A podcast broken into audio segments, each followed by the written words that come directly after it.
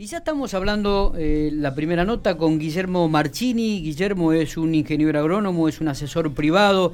Eh, queríamos este, escuchar un poco la opinión de, los especialistas en relación a una nota que ha salido publicada en varios medios, también en Infopico, sobre Marcelo Viñas, que fue un biólogo y documentalista y que, este, bueno, dio, dejó diferentes definiciones con respecto al frente de tormenta con, de tierra que se produjo el otro día aquí sobre la provincia de La Pampa y que de acuerdo al parecer de, algunos profesionales, entre ellos Guillermo, eh, tendría algunos er, errores conceptuales, pero nada mejor que la gente que sabe eh, para poder hablar del tema. Ingeniero, eh, ingeniero sí. Guillermo, buen día, ¿cómo te va?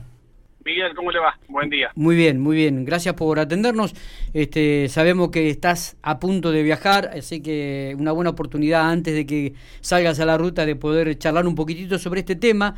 Una nota que, de acuerdo al parecer de varios ingenieros agrónomos, este, carecía de, profundidad y de estudio y de conocimiento en relación a algunas definiciones que habría dado este, este eh, biólogo y documentalista este, eh, Marcelo Viñas. Bien, sí, bueno, antes que nada agradecerle, Miguel, a, bueno, a su espacio, que nos dejen expresar, que nos dejen hablar un poquito. Por favor. Sobre el tema. Eh, pero sí, la verdad que nos impactó bastante. Eh, somos un grupo de técnicos que fuimos designados para releer un poquito la nueva ley de agroquímicos. que eso es un, un, tema aparte, que si en algún momento se puede hablar del tema. Totalmente, así lo hemos hablado con algunos funcionarios. Sería muy bueno que hablen algunos especialistas del tema también, como ustedes. En algún momento lo vamos a hacer. Eh, encantado, encantado y a disposición. Eh, pero yendo a, digamos, al núcleo del tema, la verdad que nos preocupó bastante mm, la opinión de este reconocido biólogo eh, sobre la, última tormenta sucedida, ¿no? Sí. Porque básicamente es una burrada, o sea, eh, lo que se ha dicho no tiene sustento científico. Bien. Es, eh, es otra manera de atacar al sector, esa es la realidad. Entonces, eh, donde se cometen graves errores que pueden seguir confundiendo respecto de la sociedad no, normal. Hay, hay, un, hay un tema, Miguel, que los, del sector no sabemos, no somos buenos comunicando. Y cuando nos dejan expresar, nos ponemos a hablar de la parte técnica y, y lógico, aburrimos a la audiencia, ¿no? Eh, bueno, eh, vamos a tratar de hacerlo lo más simple posible, Guillermo, exactamente, como para que la gente pueda entender. Eh, yo voy a repasar algunos términos y, si te parece vamos, vamos hablando. Él habla de un maltrato al que son sometidos los suelos argentinos años tras años. Bien, bien, bien. Comparar lo, lo que mm, lo que publicó este hombre del año 30 a la actualidad vuelvo a repetir y me hago responsable, es una burrada, Miguel, es una burrada porque es una agresión a, mucha gente que hace años que está trabajando, que hay mucho sustento científico eh, donde se está tratando de que eso no suceda. O sea, las, las fotos publicadas sin duda que deben ser fotos googleadas. Em, el fenómeno que se dio el otro día por el Servicio Meteorológico Nacional fue histórico, lo marcó como histórico y es muy probable que sea único. Sí. Entonces, no, no, no es que estamos hablando de algo que, que se da eh, constantemente. Hemos tenido vientos eh, toda esta primavera es verdad. de 60, 70 kilómetros de viento y no hemos pasado lo que nos pasó el otro día. El, otro día se dio un fenómeno que si quiere puedo dar una mención, pero un fenómeno puntual. Sí, sí, sí, por favor. Por eso estamos también hablando, ¿no?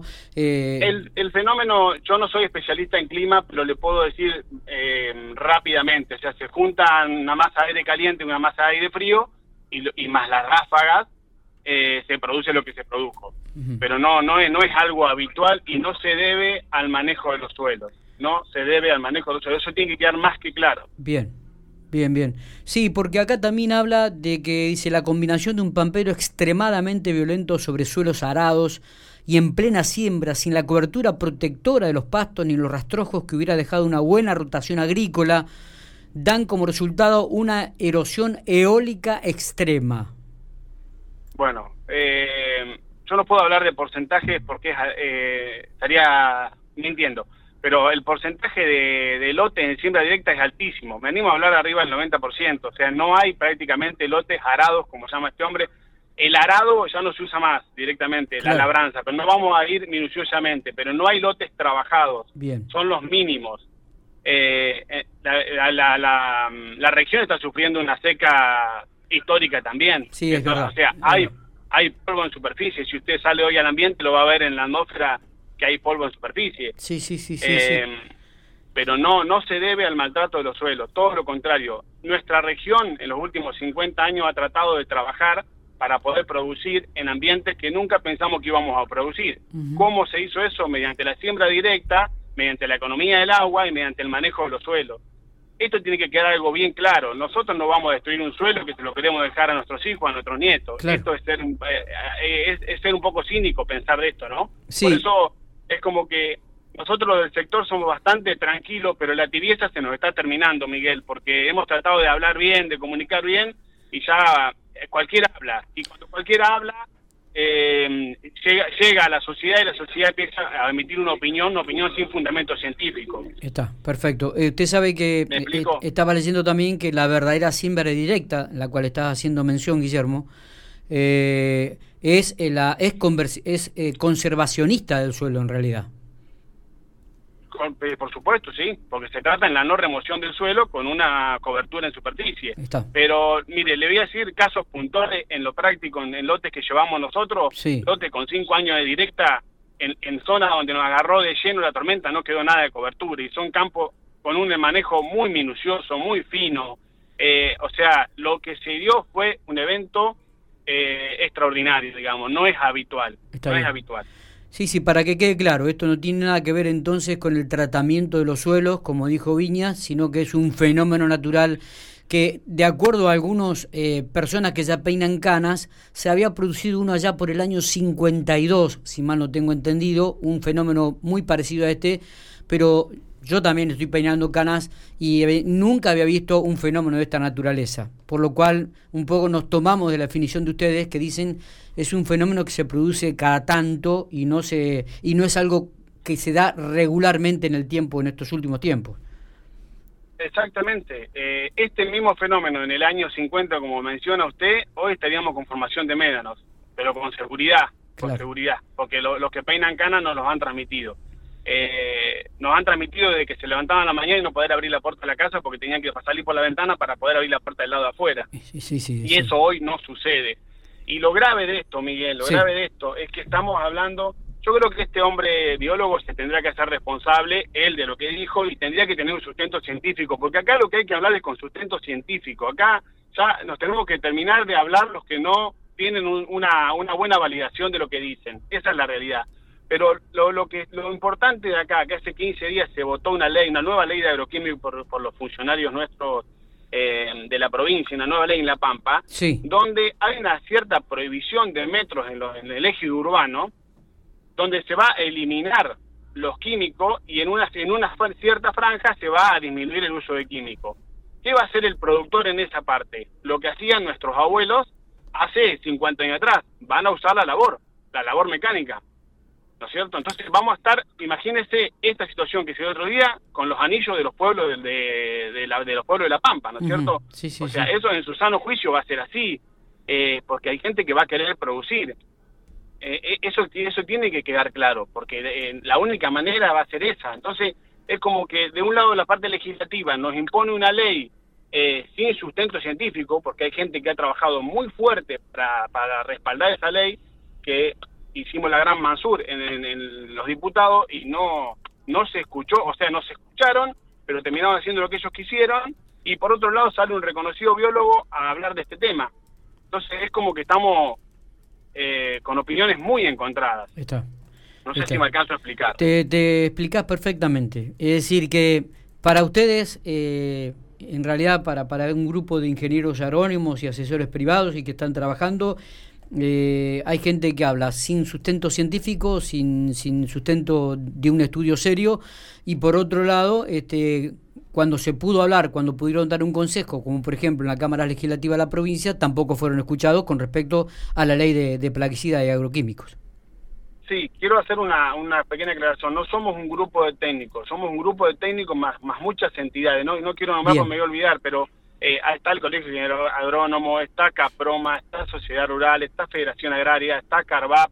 Hay un montón de entidades que han hecho un trabajo. Es más, hay, hay un grupo que se generó, la COPROSABE, donde participaron eh, instituciones estatales, entre ellas la, la, universidad, facultades y demás, el Ministerio de Producción, para llegar a concluir esta ley.